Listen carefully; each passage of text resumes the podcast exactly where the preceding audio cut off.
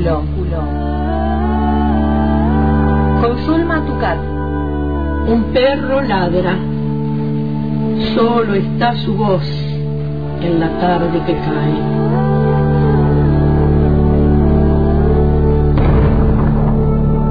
Soy el solitario que escucha sus ladridos en el poniente. Salvo el crepúsculo. Suelo rodar en el abismo, en el abismo, enternece el crecimiento. Del habla, del habla, está hecho el vuelo.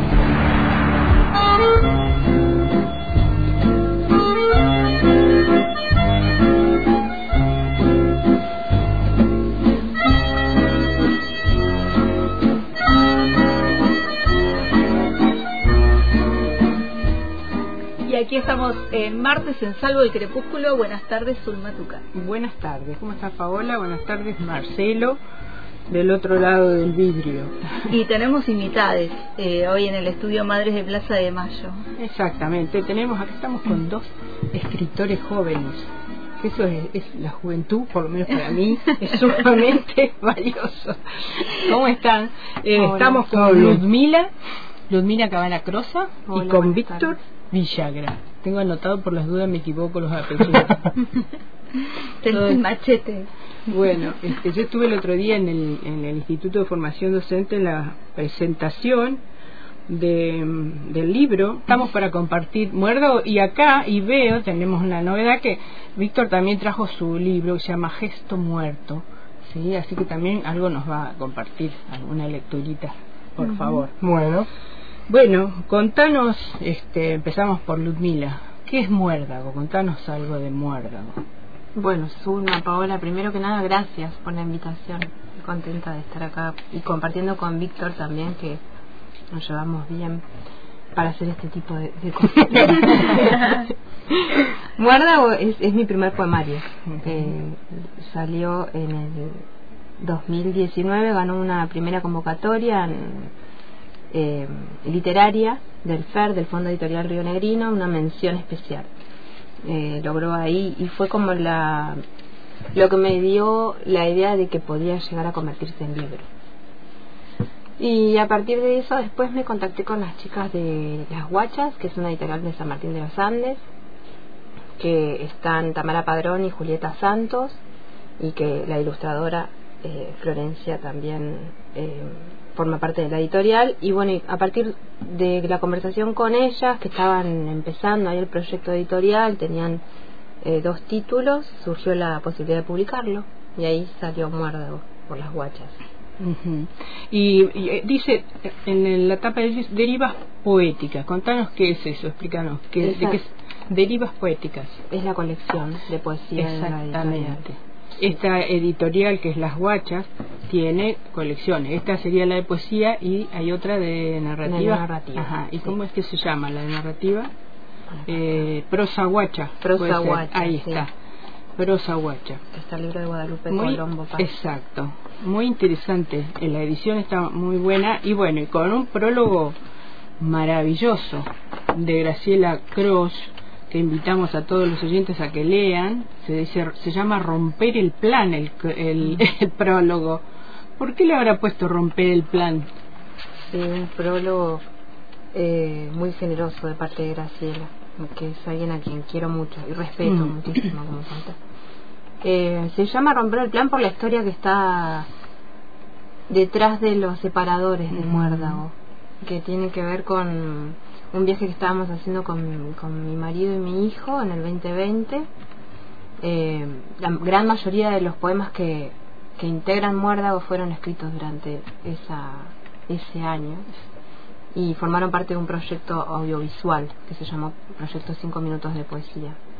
Y estábamos yendo de viaje hacia el mar con mi marido y nos enteramos por, por la radio que había muerto Maradona el 25 de noviembre.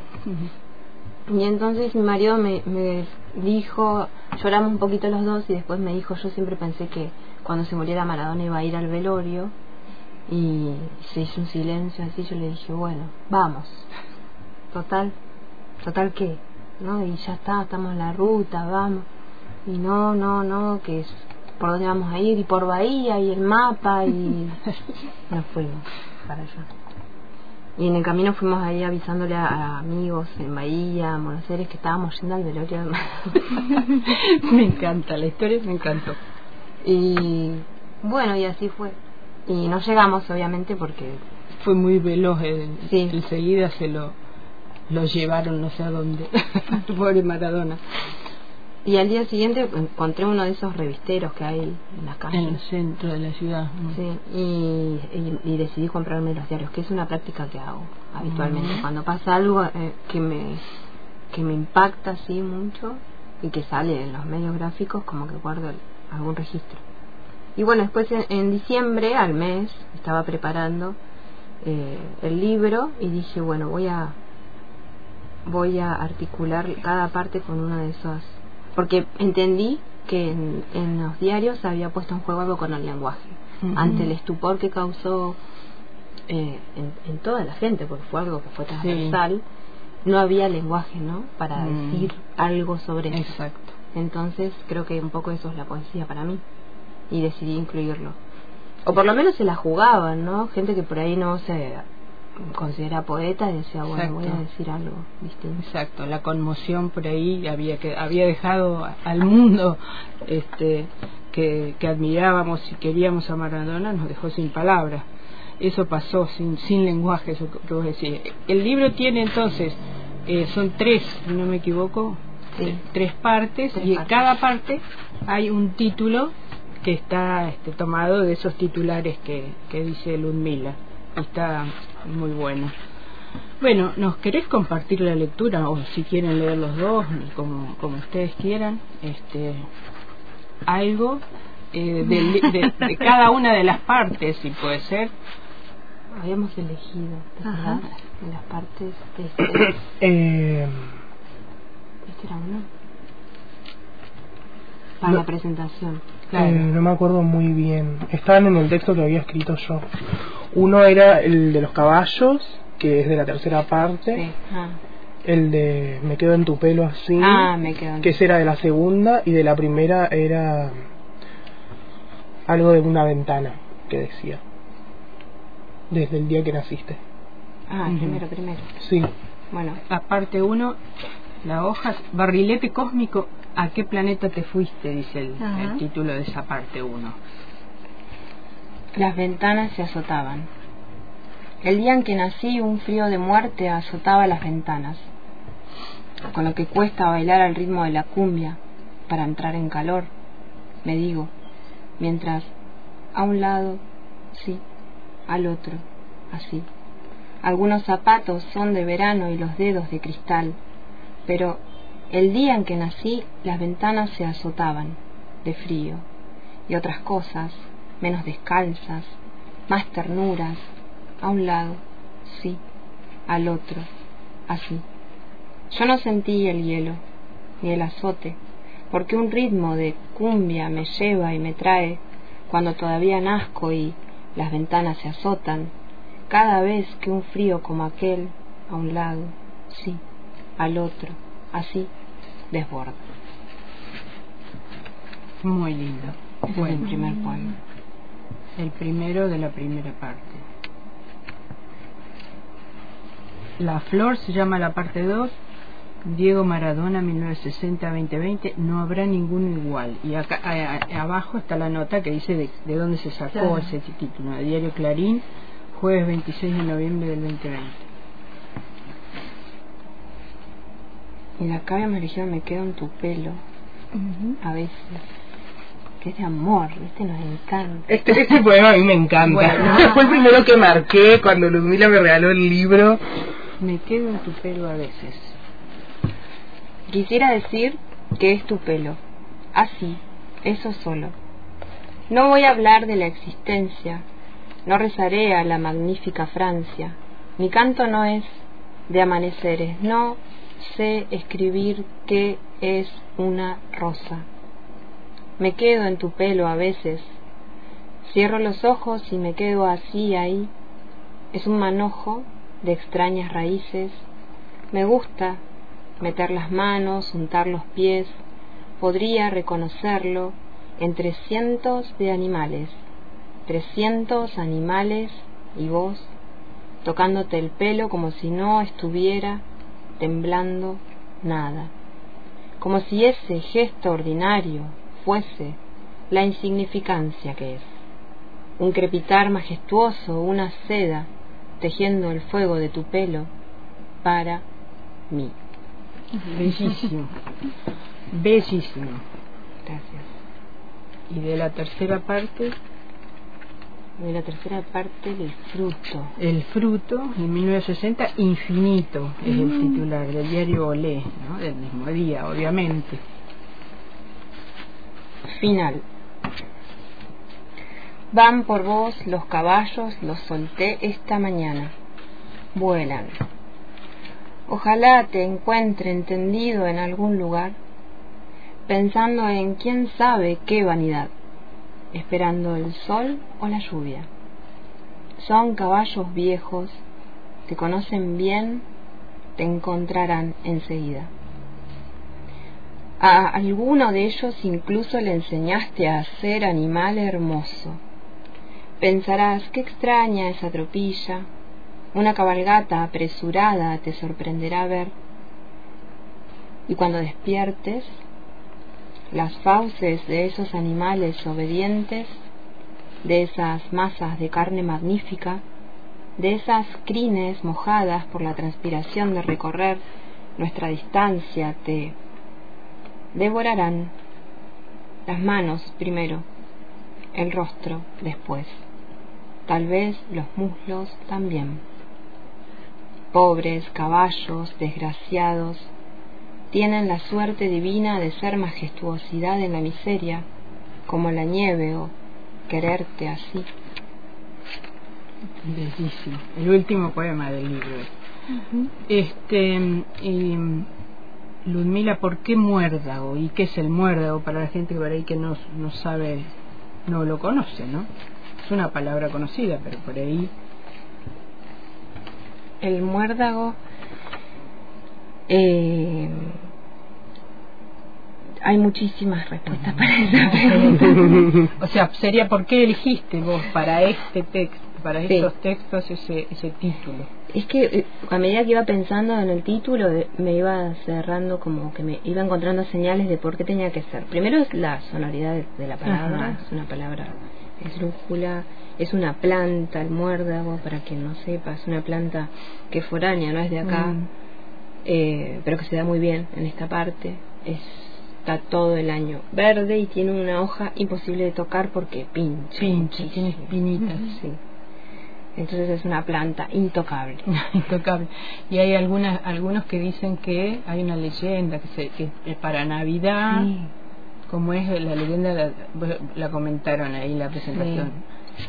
Que si eh, te besan, Sí. no, si hay un muérdago te tienen que Te tienen que besar. besar para poder tener amor en, en el futuro, en la vida. Ujú. Algo así era. Es como un muérdago. Las hojas de un- muérdago traen suerte, eso Sí, sí, bueno, por lo eso. con- conozco hay, esa parte. hay varias, hay varias, Ujú. este, pero se ve que es una planta muy, muy del- de, de la mitología. una, una hoja de muérdago en la Sí, cartera. Exacto, perfecto. Ah, sí, esa no la sabía. Sí. Mira, Sí, sí. otra más. Sí, otra más. Sí, eh, sabía esa de la, del augurio y también que es, eh, es medicinal Claro, y también que es- hay alguna alguna especie que es venenosa. Bueno, sí, yo he leído que es este, hay para hacer tratamientos alternativos para el cáncer se Ujú. usa, y bastante, es bastante conocida entre los que usan medicina alternativa, ¿no? Que bueno puede llegar a ser interesante porque además se puede llegar a producir como una medicación para eso Está- estaba estudiado aparentemente es como el cannabis no sí. bueno y, y sobre sí. todo porque es parasitaria. exacto no vi- no es no es independiente sino que vive de otra Sí. eso quiere decir parasitaria no Sí, vive siempre a la sombra, o sea, se da mucho mejor si está a la sombra de otras plantas, con un microclima. Y pienso que, que escribir siempre está atado a la lectura, entonces Exacto. también por ese lado era otra nueva señal. otra otra conexión bien y Víctor contanos de tu experiencia bueno vos sos músico Sí. Y, y Ludmila es docente, ¿no? Vos trabajás como docente además de, escribir. Y, y Víctor es músico. Eh, ¿Dónde trabajas? Eh, Eh, yo soy violinista en la Orquesta Sinfónica de Fundación Cultural Mm, desde el 2019. Qué interesante. Y, y existe mucha conexión entre la música y la, la poesía. Sí, tal cual. Y la poesía, como muy temprana en la humanidad, viene del cantar, justamente. Exacto. Sí, sí. Antes no existía la poesía escrita. Y bueno, contanos de, de- de tus proyectos de poéticos, digamos, aparte de los musicales. No están muy definidos, pero lo voy a intentar. Eh, voy a empezar por Gesto Muerto. Este libro es, es un primer poemario también, pero fue como un accidente un poco. Porque yo en ese momento estaba escribiendo como por eh, incentivo de una amiga que ahora vive en Buenos Aires y ella también era poeta, ahora creo que se dedica más a la música. Y, mm, y bueno, salió una convocatoria de ISUR, yo ni siquiera sabía que habían editoriales acá, está como Mm. re en otra, re alejado. Y en la pandemia estaba muy frustrado porque ser músico y no poder eh, Claro. estar tocando con Como gente mucho, claro. es re fuerte, entonces estaba así como una época un poco triste. Y mandé eso a esa convocatoria que me recomendó otra amiga y bueno, quedé seleccionado y ahí empezó todo. Qué bueno. Y es como bastante intuitivo el libro, no sé, no, no pensé mucho los textos. Algunos están enumerados porque no quería poner, creo que un par nomás tienen título. Los acomodé mm, como leyendo así, dije, ay bueno, este queda bien después de este. O sea, fue así, como un juego, como un- una plena Exacto. experimentación. Y el título también fue una, un- creo que está muy relacionado como a esa angustia de no estar compartiendo Mm, y como de toda esa cosa que quedó un poco obsoleta Sí. en la pandemia, porque es un libro pandémico, surge ahí, Exactamente. nacen esos años. Como, bueno, ha sido un antes y un después para Sí, tal todos, cual. ¿no? Así que, pues, por lo que sea, por, por lo que nos afectó en cuanto a las enfermedades, por lo que tuvimos que vivir, ha sido muy muy impactante, ¿no? Ujú. Bueno, contá, no, léenos alguno de tus poemas y... A ver si no me da vergüenza, porque yo me, me como que me trae la memoria emotiva ese momento, Claro. es como, ay, Te cuesta. Sí. Sí, sí, sí, me lleva un poco. Bueno, este se llama Soliloquio de cuerpo encallado. Aquí fue plantado mi cuerpo, el mismo cuerpo que habita los charcos de barro y el mismo donde yace mis congojas y lisonjas. Mis manos son las manos de algún dios de arena que llora a cada viento. Mi cara es la cara de todas mis infancias, las cuales atraviesan mi pecho. ¿Qué queda en este mundo si la sensibilidad es un vado que se estanca con un árbol muerto?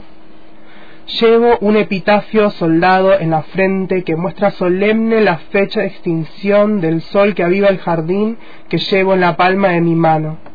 Hay en el jardín una esfinge de mármol y lleva en los hombros calandrias huérfanas que anuncian el fin de un otoño imaginario que habita en mi vientre y que escapa por mi boca de azufre, que se quebranta con un coro de gritos ahogados que nacen de los días, que forma con forma de exvoto en todas las paredes donde rozaron mis pies.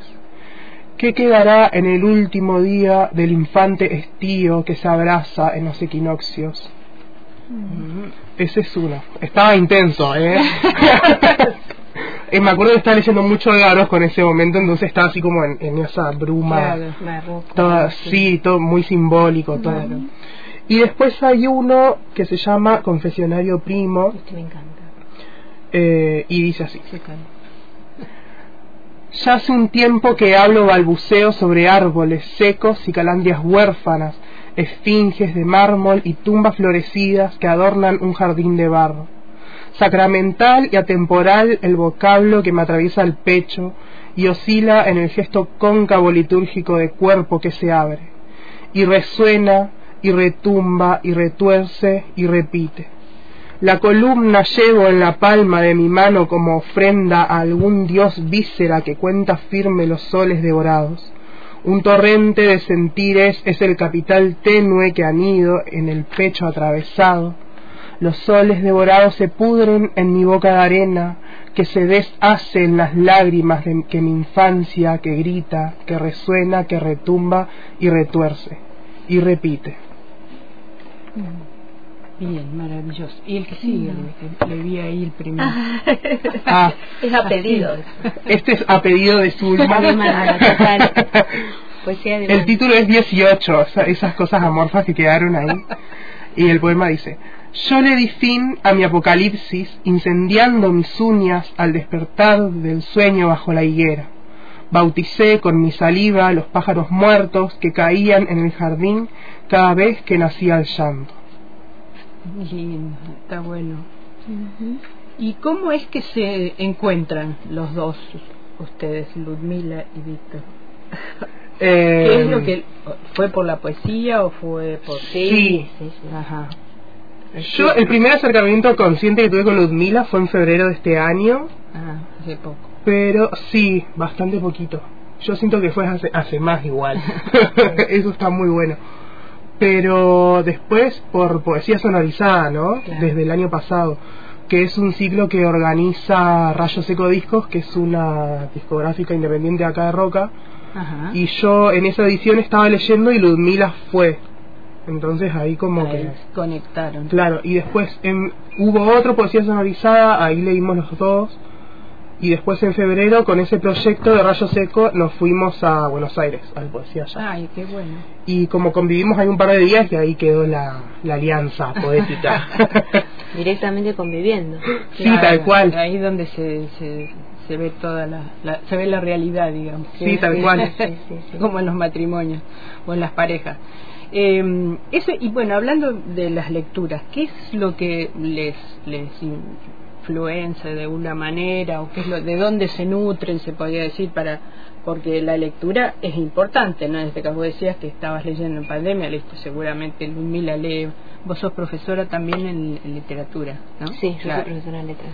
Trabajás para el instituto en ese en ese área. En realidad trabajo en lengua y no en Ajá, literatura. Ah, ah, bueno. Y acá también en la universidad, en la parte de Ah. lingüística. Ah, también acá en, en la escuela de En idioma. inglés, Claro, sí, en inglés. traductorado.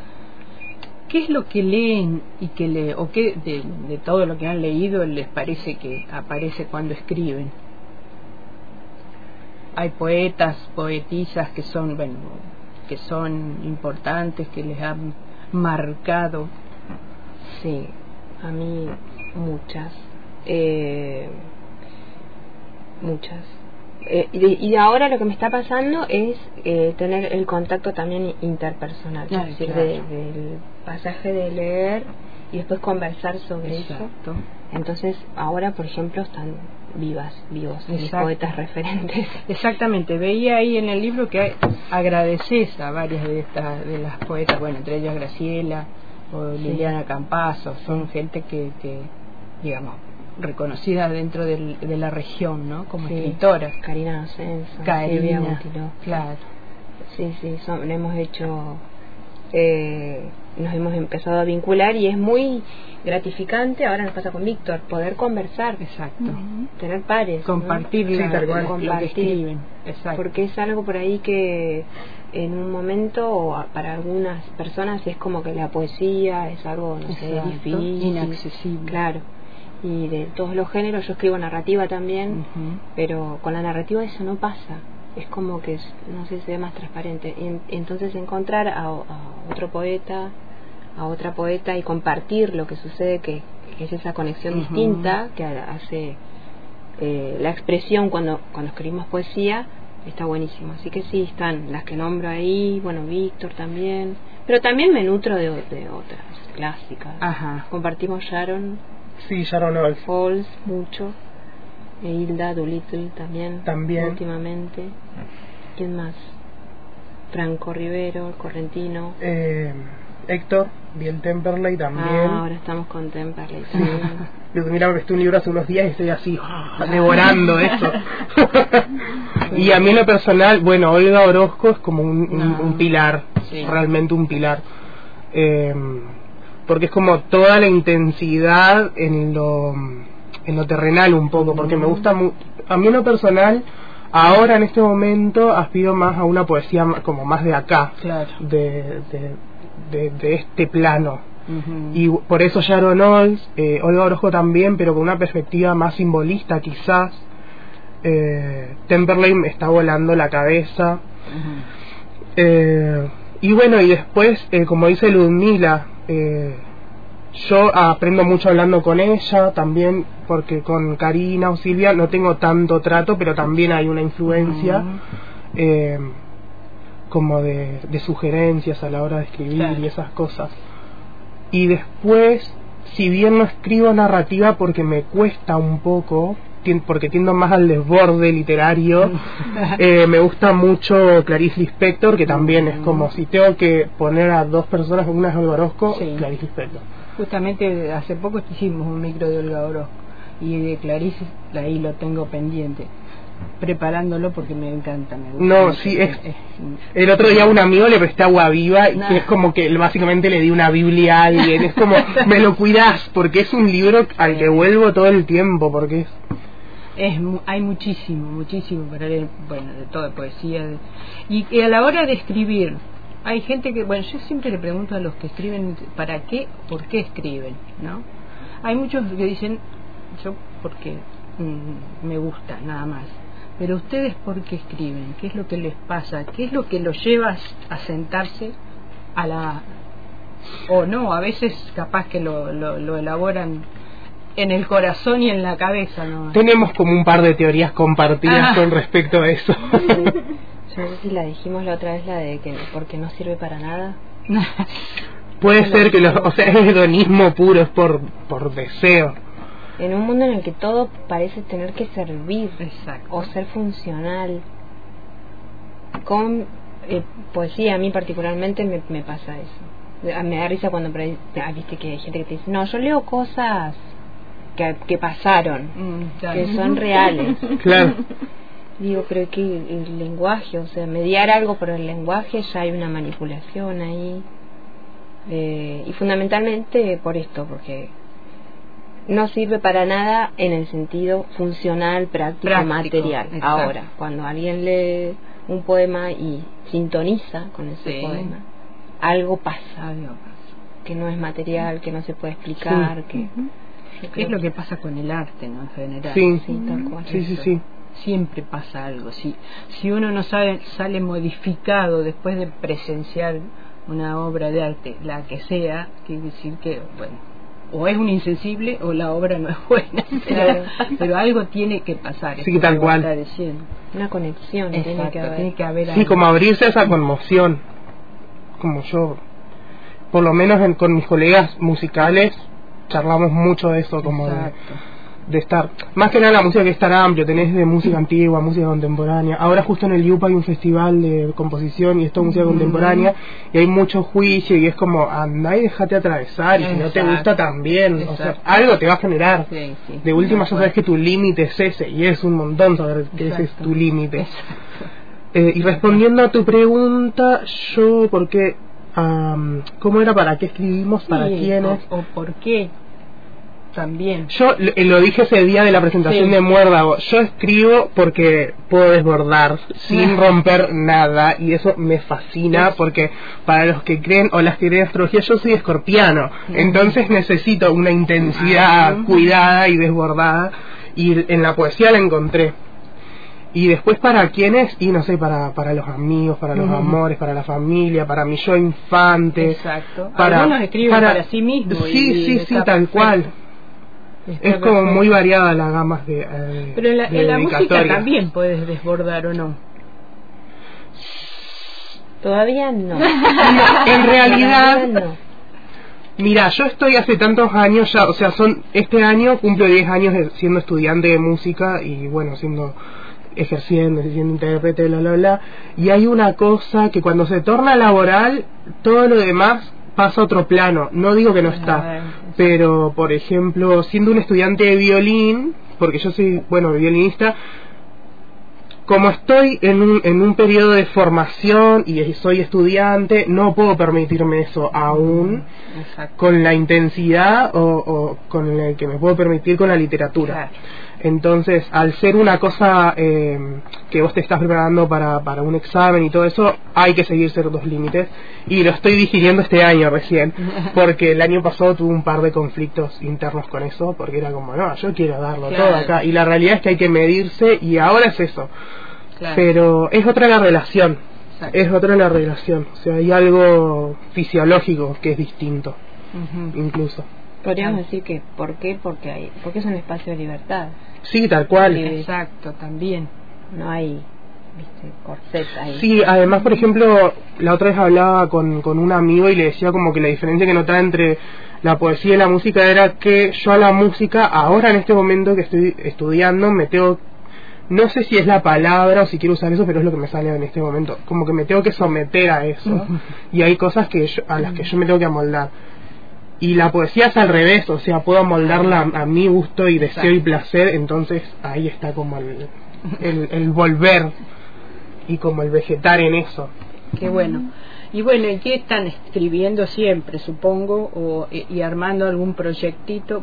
¿Este lo presentaste en alguna...? no. No, no, no, pero acá mi madrina poética me, me dijo que sería una buena idea y lo estoy considerando porque yo recién este año me empecé a relacionar más con el mundo literario de la mano de Ludmila, entonces ese día que me escribió para presentar Muérdago, yo dije, mira, mía, yo no sé qué tengo que hacer, pero yendo. Ya le aviso al profe de la materia que curso el, viernes que no voy porque tengo compromisos poéticos.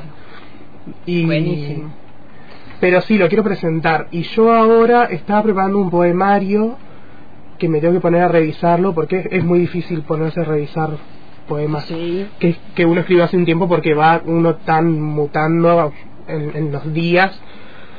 Y, y, hace unos días me picó como otra cosa para empezar otro, entonces como que tengo ganas de empezar otro sin haber terminado por completo el otro, así que bueno, por el momento estoy escribiendo. Bueno, pero son cosas que llevan su tiempo. Sí, tal cual. Lo llevaste a San Martín, fuiste a un, vi que estaba en el Facebook, sí. ¿Hiciste una presentación o fue una un compartir con otros Sí, fue una presentación. Ah. Era, es un encuentro de poesía. de poesía. Se llama La Poesía Tiene Sus Razones. Sí. Y bueno, y nos invitaron a participar ah. y y entonces presenté Muérdago porque la, una de las organizadoras es Tamara Padrón, que es de la editorial. la editorial. Y con Dante Sepúlveda por Espacio Hudson. Así que sí, hice una... Hay mucho, mucho, mucho escritor y mucha escritora de, poesía en la Patagonia en general, y muy buena, ¿eh? muy buenos escritores. Por suerte hemos conocido, este, hemos entrevistado, y bueno, maravilloso que se dé toda esa movida en, en esta región que por ahí los de Buenos Aires dicen que acá no pasa nada. Y bueno, es más, ahora el fin de semana que viene, del viernes al domingo, está el Sin Brújula. Claro, que, poesía Sí, que estuvo ah, organizando Evita Peña y María Eugenia, no me acuerdo el nombre de la chica ahora, pero como que ellas dos, que son coetáneas organizaron toda esa movida re zarpada, porque yo conocí el poesía ya, bueno, Buenos Aires, te lo esperas un poco, ¿viste? Con toda esa monopolización cultural que hay en torno a la ciudad. Y después fue como, va, ah, sin brújula, poesía joven, joya, yendo. Vayan. Víctor ah, Yo leo el sábado. Vas a Contanos, de, ya que de, dónde, qué hora, cómo se puede participar. Mira, eh, a partir de las 18, si mal no recuerdo, en Casa de la Cultura hay un par de eventos. Viernes, sábado y domingo, a partir de las 18 van a haber lecturas y bandas. Eh, después en la mañana hay talleres, de los cuales son muchos los horarios, no sé, porque estoy medio ocupado justo con la cursada y el trabajo, entonces no los tengo muy memorizados. Está toda la info ahí en eh, arroba brújula eh, festival, es el Instagram y está toda la información ahí. Perfecto. Este, y encontrás horarios, también van a hacer lecturas en escuelas, así que está todo ahí subido, arroba brújula festival. Eh, y nos falta que nos diga Ludmila y ya cerramos porque nos estamos pasando. Eh, ahí llegó. Ah, no, no, es, la, la, compañera que sí. Eh, em, ¿Algún proyecto nuevo, nuevo libro o por ahora no? Estoy, eh, no, libro de poesía por ahora no. Eh, estoy con un proyecto de, crónica, no ah, ficción, este año. Em, y bueno, ahora fin de año va a salir alguna una crónica por los 40 años de la democracia. Ah. Y después tengo ahí, estoy trabajando en un libro de cuentos también. pero eso ya para el año que viene, claro. Y poesía estoy escribiendo, pero no como pensando en un libro, sí, siempre escribiendo. Buenísimo, muy interesante lo que escribiste el otro día sobre Cachito Lovelo, muy lindo, una ternura, el texto y bueno, y Cacho, Cacho también. Bueno chicos, inmensamente agradecidas por la visita, por ustedes, porque bueno, porque nos traen su poesía, su literatura y bueno, cuando gusten, cuando tengan material y quieran venir a leer, acá estamos. Joya, muchísimas gracias. bueno. Sus manos volvemos a encontrar el próximo, el próximo martes. Muchas gracias. Pueden saltarse las palabras y la noción no será la misma. No hay virus concebible para la conciencia colectiva. Salvo el crepúsculo, en el hilo invisible. Ya no hay velojes, caracol de rutinas, pasan las horas. La abeja en la flor no sabe de pandemia, solo trabaja. Salvo el crepúsculo, con Zulma Tucat.